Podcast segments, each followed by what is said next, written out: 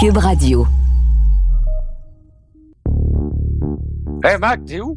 Ben, je suis là.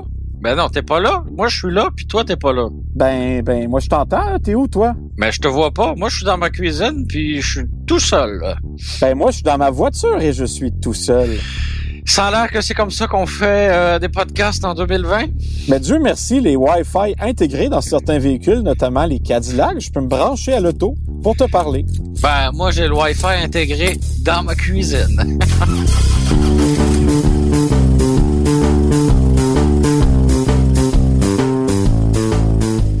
Marc-André, je pense qu'il y a plein d'autres sujets qu'on aimerait aborder, mais on n'a pas le choix d'en parler. On va parler aujourd'hui des effets de la COVID-19 sur l'automobile, les répercussions, qu'est-ce qui s'est passé, qu'est-ce qui nous attend pour l'avenir.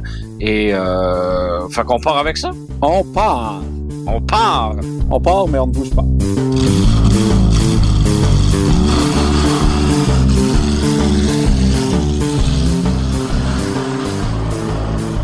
Hey, Germain, ça va pas bien hein, quand c'est rendu qu'une catastrophe m'affecte personnellement. là. C'est rare. Oui, toi qui es un être privilégié, c'est rare euh, que tu sois affecté par les problèmes mondiaux. Ben non, mais ce que je voulais surtout dire, c'est que tu sais, on voit souvent ça à la, à la télévision, tu sais, les éruptions volcaniques, les tremblements de terre, les Oui, tsunamis. Mais nous, au Québec, il se passe jamais rien. Sauf des grosses dindes qui rentrent dans des salons, il y a rarement des, des catastrophes euh, quelconques. à mon couch, là. Ah, c'est ça. Euh, c'est un vieux gag pour les plus vieux.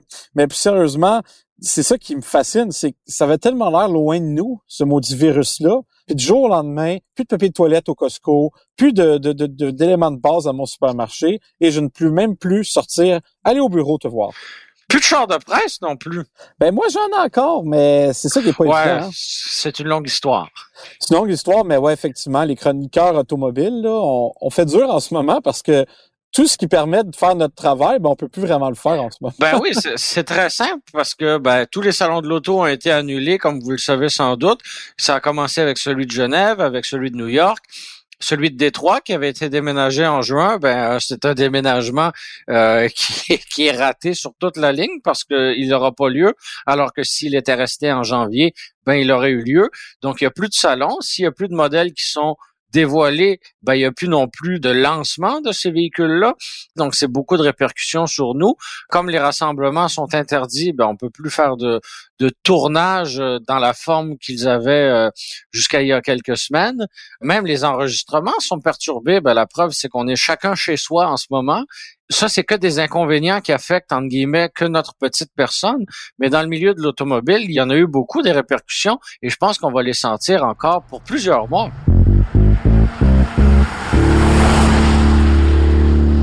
Ben, les répercussions sont tellement nombreuses. Là. Tu sais, oui, on fait des blagues parce qu'on peut plus voyager, les salons de l'automobile sont annulés, comme tu dis si bien. Mais pour les compagnies automobiles qui sont avant tout des entreprises, là, elles sont là Ah pour oui, faire de l'argent.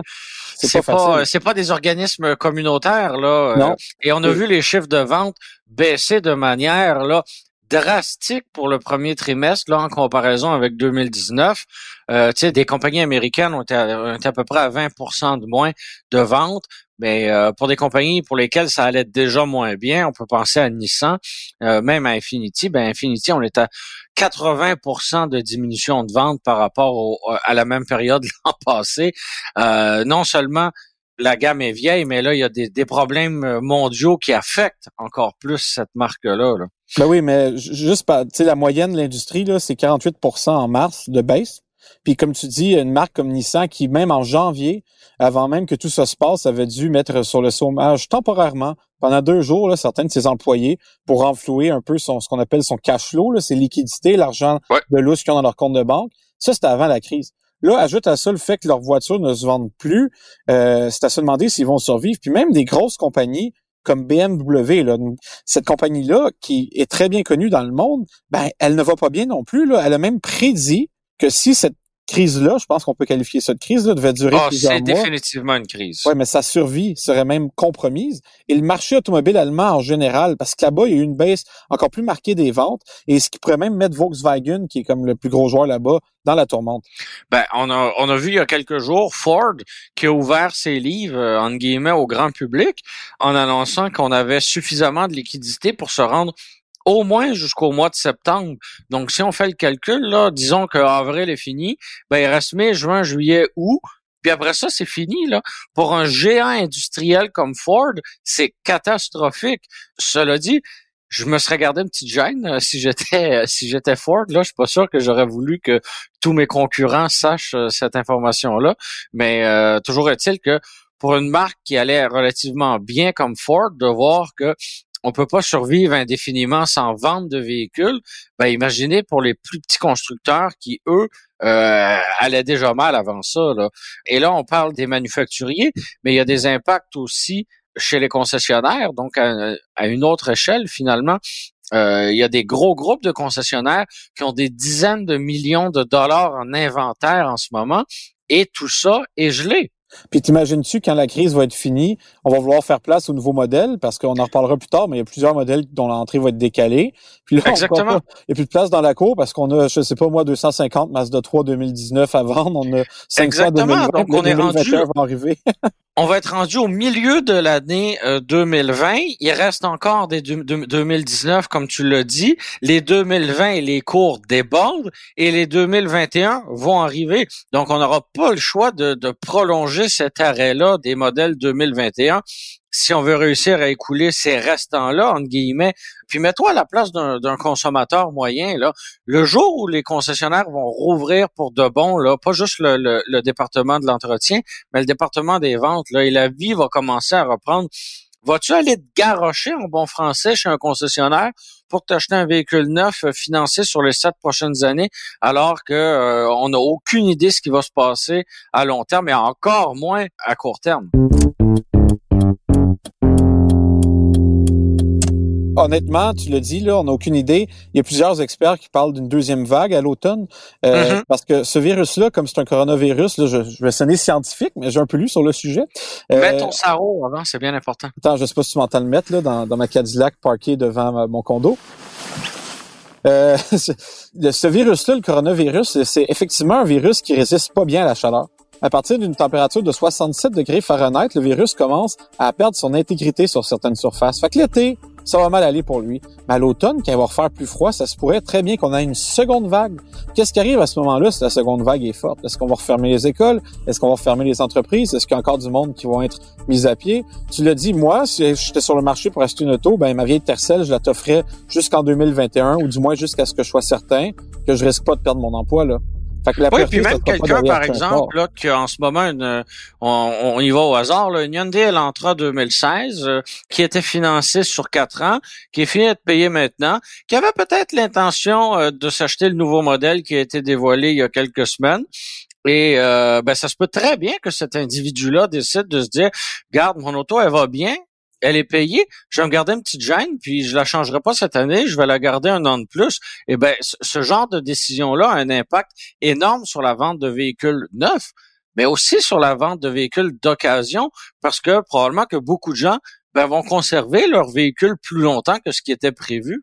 Oui, tout ça va faire très mal au, concessionnaire parce que tu sais, le concessionnaire, comme sur sa Elantra, là, il fait pas tant d'argent sur la Elantra. Il va faire de l'argent sur la garantie, il va faire de l'argent sur le financement, etc.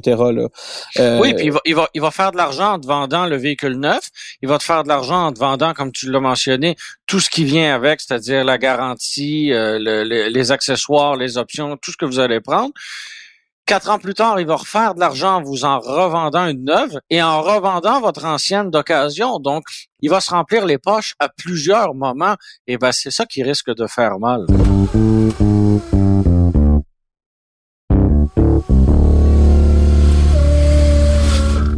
Ça, on parlait de Ford, pourquoi ils ont de l'argent? C'est con, mais leur véhicule le plus populaire, le F-150, c'est un produit sur lequel ils ont beaucoup de marge. Parce que, tu sais, euh, la différence entre un Limited à 100 000 puis un, je sais pas moi, un de plus de base à 45 000 Ah oui, tu prends un XLT, là, par exemple. Mais quand les sur 55 000 là d'options, là, ça leur coûte pas 55 000 qui créent ce camion-là de plus, là. Fait une compagnie comme ça, je pense qu'elle va mieux s'en sortir qu'une compagnie qui est habituée de vendre au volume à profit minimum, comme une compagnie coréenne, par exemple, qui nous donne pratiquement certains de ses produits. Là. Euh, tu sais, on parle de Genesis, ils vendent pas beaucoup de voitures, là, mais eux, de leur propre aveu, ils perdent pratiquement de l'argent en vendant les chars. Parce qu'ils veulent tellement être compétitifs. Oui, c'est une compagnie qui est encore très jeune. Ouais, puis qui n'est pas encore mature. Ben, zéro rentable, justement. Elle, a vie de, de l'argent que les Coréens investissent. Mais la question, c'est est-ce qu'ils vont avoir toujours autant d'argent à investir dans l'espoir que cette marque-là, un jour, batte Infinity puis Lexus? Euh, ce qui est pas chose faite, Infinity peut-être, là, mais Lexus, c'est vraiment pas chose faite. Euh, honnêtement, j'ai tellement peur que ça ait des répercussions sur l'industrie automobile. J'ai même peur que ce soit pire qu'en 2008. Parce qu'en 2008, on dirait que tout le monde était au ralenti, mais personne n'était mort. Là, en ce moment, on a tué quelques affaires. En 2008, euh, tu sais, bon, euh, Ford s'était sorti pas si mal de la crise. GM et, euh, et été nationalisé à toute fin pratique. Là. exactement. Mais sur le marché mondial, euh, l'impact était moins grand. Là, c'est la planète entière qui est affectée. la Chine. Euh, la Chine a une grosse, un gros ralentissement d'économie en ce moment. Puis on parle de, de, de, GM, par exemple, ou même Volkswagen. C'est deux compagnies qui compte énormément sur les acheteurs de la nouvelle classe moyenne chinoise, là, celle qui mange tant de bœuf apparemment et qui contribue à la pollution de l'air qu'on respire, toi et moi, Germain. Je cherche pas le lien, s'il te plaît. Euh, ben ces gens-là, ils achèteront plus les Buick encore, puis ils achèteront plus les Tiguan à long wheelbase avec des petits moteurs. C'est ça qui m'inquiète le plus, moi. C'est qu'on est tellement interdépendant de, de, de nos économies que si tout le monde, il y, a des gros joueurs comme ça qui s'effondrent, qu'est-ce qui va arriver? Regarde Nissan, par exemple. On, parle d'elle, là, mais elle emploie pas, pas des, des, milliers de personnes en Amérique du Nord. Là. Mettons que Nissan est vraiment dans la merde et elle ferme certains de ses bureaux. Qu'est-ce qui arrive à ces familles-là? Ils pourront plus travailler. Puis en ce moment, notre système... Ah, la roue, euh, l'effet domino est énorme, énorme, énorme, énorme. le système, en ce moment, a été tiré au max. Là. Aux États-Unis, on parle de 3 000 milliards de dollars euh, pardon, 3, 3 000, c'est ça, 3 000 milliards de dollars d'aide qui a été donnée. Au Canada, euh, on parle de près de, plusieurs euh, dizaines de milliards aussi, des provinces. Oui, c'est loin, c'est loin d'être fini non plus, là. Non, mais à un moment donné, l'argent, il n'y en a pas à l'infini, C'est quoi? C'est Margaret Thatcher qui disait que le problème avec le, avec l'aide gouvernementale, c'est qu'on finit toujours par manquer de l'argent des autres. J'espère qu'on a encore de l'argent à ces personnes-là parce que, éventuellement, euh, je sais pas, ça regarde pas bien. Je veux pas sonner défaitiste, puis c'est pas le but de ce podcast-là, c'est juste de vous expliquer c'est quoi l'impact sur le marché automobile? Mais on se rend compte que le marché automobile, c'est des grosses entreprises qui font travailler et rouler beaucoup de choses. Puis là, qui font rouler, ça s'arrêter, hein, là. rouler, c'est des voitures. c'est le cas de le dire. Ces compagnies-là font rouler beaucoup de choses et font rouler beaucoup de gens et transportent beaucoup de gens par le fait même. Mais tu sais, c'est à se demander qu'est-ce qui va nous rester après ça? Parce que, admettons que demain matin, ça repart, Germain, là. Vas-tu te mettre dans un métro ou dans un autobus? On est d'accord. À peu près impossible de te mettre à deux mètres de quelqu'un, là. Fait que je sais pas, est-ce que les gens vont être plus tentés de prendre leur retour, mais qu'est-ce qui arrive avec le trafic, euh, le télétravail dans tout ça? On est tellement dans une J'ai l'impression que le télétravail, ben, euh, va avoir fait ses preuves. Est-ce que ça va être davantage favorisé? J'ose croire que oui. Bon, cela dit, on n'est pas dans un podcast euh, de télétravail, de, télétravail même si c'est ce qu'on est en train de faire en ce moment, toi et moi. Oui. J'ai envie de te glisser un mot aussi sur les modèles qui étaient attendus, certains modèles qui ont été dévoilés, mais euh, pour lesquels il va falloir être patient avant qu'ils arrivent. Euh, tu sais, on se rappelle là, euh, dans les derniers mois, GM a présenté la gamme complète de ses VUS pleine grandeur. Et bon, ça, ça implique le Cadillac, ça implique le Tao, ça implique le Yukon ben, ça se pourrait que ces véhicules-là, leur production soit retardée, justement. Donc, il va y avoir des délais auxquels on, on, va devoir faire face. Euh, si on regarde du côté de chez FCA, on a été, euh, on a été très transparent. On nous a dit d'emblée que euh, le Grand Cherokee de nouvelle génération, qu'on attend depuis longtemps, parce que même si l'actuel fait bien le travail, c'est un produit qui reste euh, qui reste vieillissant malheureusement. Sur une Mercedes de 1998 d'ailleurs. Ben c'est ça, c'est un peu vieillot. Euh, ça aurait besoin d'un sérieux rafraîchissement et euh, ben du même coup il y a le, le, Grand Wagoneer aussi qui va se faire attendre. Donc ben, le, nouveau Challenger, le nouveau Challenger chez Dodge. Ah, ça, il va falloir attendre très très très longtemps. Chez Ford, on a on, on, peut penser au, au Bronco qu'on attendait depuis très longtemps. Il était supposé être dévoilé à New York, mais bon, comme on l'a dit, le salon a été annulé. Euh, on n'a pas pris l'initiative chez Ford de faire un, dévoilement euh, par soi-même. Donc, il va falloir attendre euh, plus tard cet automne, peut-être au salon de Los Angeles. Mais toujours est-il que on l'attend avec avec beaucoup d'impatience. Et ça implique une chose encore, c'est que plus le véhicule est, est lent à être dévoilé, ben sa production, elle, va être va être reportée là. Ben, tu parles des lancements, justement. Euh, le premier ministre du Canada a dit qu'il ne comptait pas rouvrir les frontières avant le 1er juillet.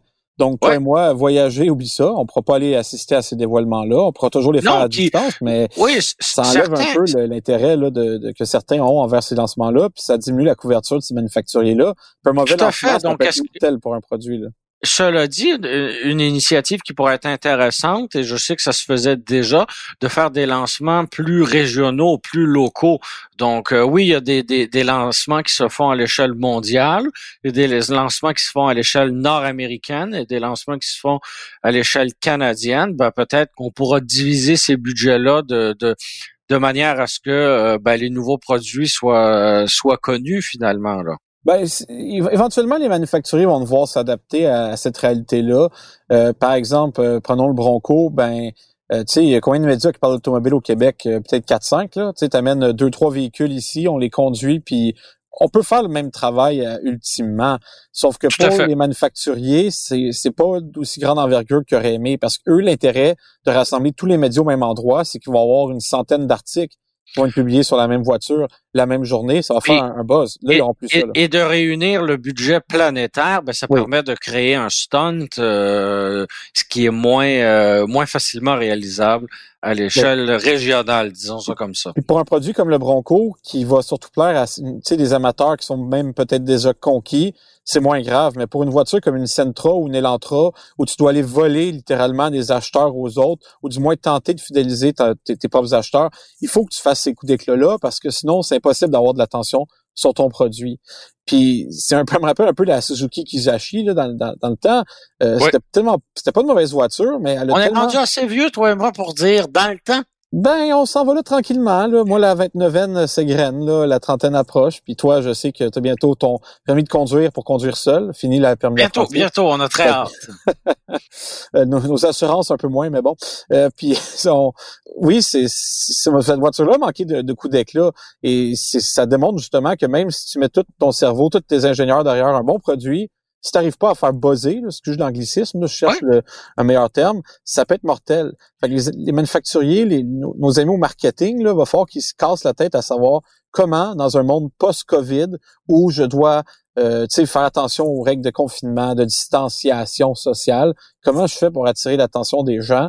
Puis moi, ça m'inquiète un peu pour eux. Puis si on pense à certains produits qui sont arrivés juste avant la crise, euh, on peut penser là, aux dernières berlines de Cadillac, là, CT4, CT5, qui ont commencé à arriver dans les concessionnaires. Euh, même chose pour la nouvelle Nissan Sentra, euh, la Versa qui devait arriver bientôt.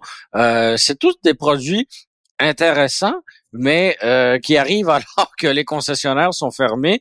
Euh, franchement, ça va être euh, en termes de timing, il y avait il y avait pas moyen d'avoir pire là. Non, puis je suis dans un groupe de vendeurs de voitures du Québec là sur Facebook. Je sais pas ce que je fais là-dedans, mais bon. Puis il y a beaucoup de monde qui ont ces inquiétudes là. La plupart s'attendent à réouvrir, faire des grosses promotions pour attirer les gens, mais je ben pense justement, on, on, va être à la recherche de, de, de, nouvelles liquidités, mais il va falloir viser aussi une certaine rentabilité. Je veux bien croire que leur euh, leurs cours vont être pleins dans ces concessionnaires-là, mais euh, il y a des limites à vendre un, véhicule à perte. Euh, cela dit, prépare tes yeux parce que des étiquettes rouges, des étiquettes jaunes, puis des étiquettes de toutes les couleurs que tu peux imaginer, on va en voir. Ben, écoute, Germain, si tu veux une BMW série 3 de base blanche, je suis sûr qu'on va t'avoir un bon deal sur un fond de cours. Il y a pas, il y a aucun, aucun, aucun doute. Hey Germain, notre réalisateur qui est également à distance nous fait parvenir une, une question par euh, je ne sais trop quel moyen technologique. Il nous demande, et je cite... C'est un signal de fumée. Ouais, c'est ah, c'est ça qu'on voit au loin. Je pensais que c'était un nuage. Il nous demande euh, si mes signaux de fumée sont encore bons. Là. Euh, est-ce que c'est possible de dévoiler une voiture par Internet? Ben, c'est tout à fait possible et euh, je vais je vais te donner l'exemple du constructeur Hyundai qui a fait exactement ça il y a quelques semaines. Donc, euh, j'avais été euh, invité par le guide de l'auto à me rendre en Californie pour assister au dévoilement de la nouvelle Hyundai Elantra. Et ben, comme tu sais, hein, tout est, est tombé à l'eau. Et ben, le manufacturier a quand même décidé de présenter le produit Donc, euh, on avait obtenu l'information sous embargo et euh, on, nous avait donné rendez-vous sur une vidéo en direct qui était diffusée sur YouTube et euh, on a présenté le véhicule à distance, tout simplement. Évidemment, c'est pas comme de le voir devant soi. Il n'y a pas possibilité de se prendre place à bord du véhicule, de regarder l'espace à l'arrière, de regarder l'espace dans le coffre. donc, il y a des détails qu'on peut pas voir, mais pour un dévoilement, euh, je suis d'avis que ça se fait bien à distance. Après ça, pour ce qui est de son lancement, donc la, conduite, autant sur route que sur piste, ben ça, c'est impossible à faire euh, à faire à distance. Ben, tu, tu peux pas mieux dire. Là. Tout ce qui nous manque, c'est de pouvoir toucher les plastiques pour charler dans le texte que c'est c'est pas de bonne qualité, mais à part de ça, tout ce qui est factuel. Peut-être que la réalité virtuelle pourra pourra faire des miracles euh, pour ça. Mais la journée qu'on va pouvoir stimuler des textures au bout de mes doigts, ben là, je serais d'accord avec toi. Fait que Germain, je pense que l'industrie automobile va pas se relever de la situation actuelle, mais elle va avoir changé. Euh, j'espère pour le mieux. Mais bon, il euh, faut garder espoir. Puis comme on dit si bien, ça va bien aller, arc-en-ciel. Puis nous, ben, on ne changera pas. Même si on est à distance, on va continuer à faire des podcasts. C'était Marc-André Gauthier dans son Cadillac et moi-même, Germain Goyer, dans ma cuisine à l'animation. C'était Philippe Séguin, quelque part à Montréal, à la réalisation, au montage et à la musique. C'était une production Cube, Radio.